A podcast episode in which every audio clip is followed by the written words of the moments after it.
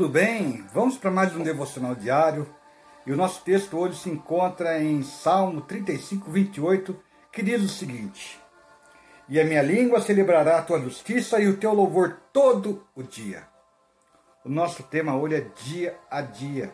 E conforme vemos esse texto, o salmista fala que a língua dele celebrará, se alegrará, glorificará a Deus dia após dia em louvor. Temos que ter a consciência de que a nossa vida é para louvor de Deus. A sua vida e a minha vida, Deus fez para que Ele fosse glorificado em todas as coisas. Olha, quando nós olhamos para Mateus, capítulo 6, do verso 25 ao 33, entendemos que muitas vezes as pessoas andam ansiosos é, pelas coisas do dia a dia. Pelo que se vestir, com as contas a, a pagar, com as dívidas, com os projetos dela. E Jesus fala assim: ora, você anda preocupado com tanta coisa. E se você olhar as aves do céu, eles não semeiam, mas Deus dá alimento para elas todo dia. Os lírios do campo não fiam, não, não costuram, não fazem nada, mas as vestes deles são mais belas que a de Salomão. E olha que Salomão fala, o que, que o homem tem corrido. Em Eclesiastes também fala que vaidade, vaidade, tudo é vaidade. O homem corre atrás de suas vaidades, daquilo que é, alegra o seu ego, que mostra o seu poder, mas não para a glória de Deus, para que ele for, para que ele seja glorificado.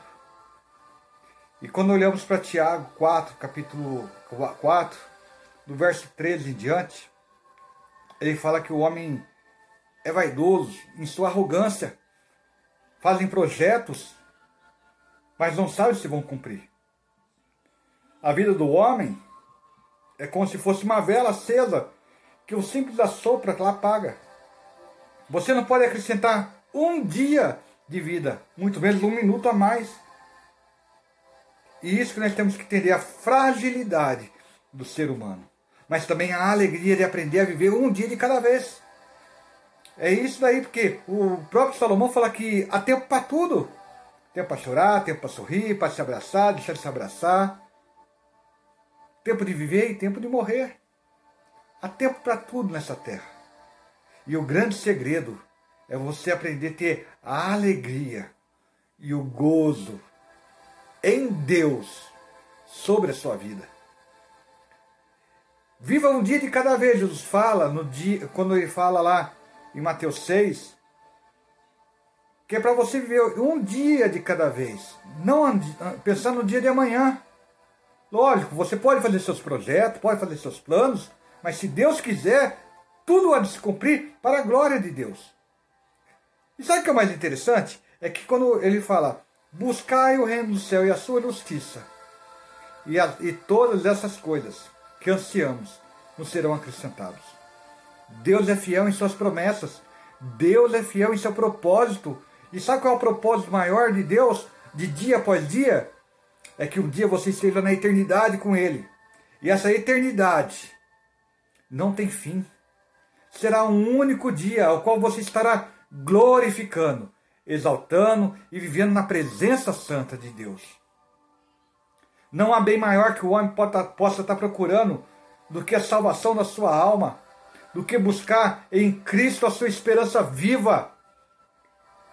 Olha, tudo que vai ocorrer, em meio a essas tristezas que está ocorrendo, em meio a esses tempos nebulosos, não se esqueça que atrás das nuvens sempre há um sol, e depois das, e da, da tempestade, da chuva, sempre aparece um arco-íris, mostrando a viva aliança de Deus para com o homem.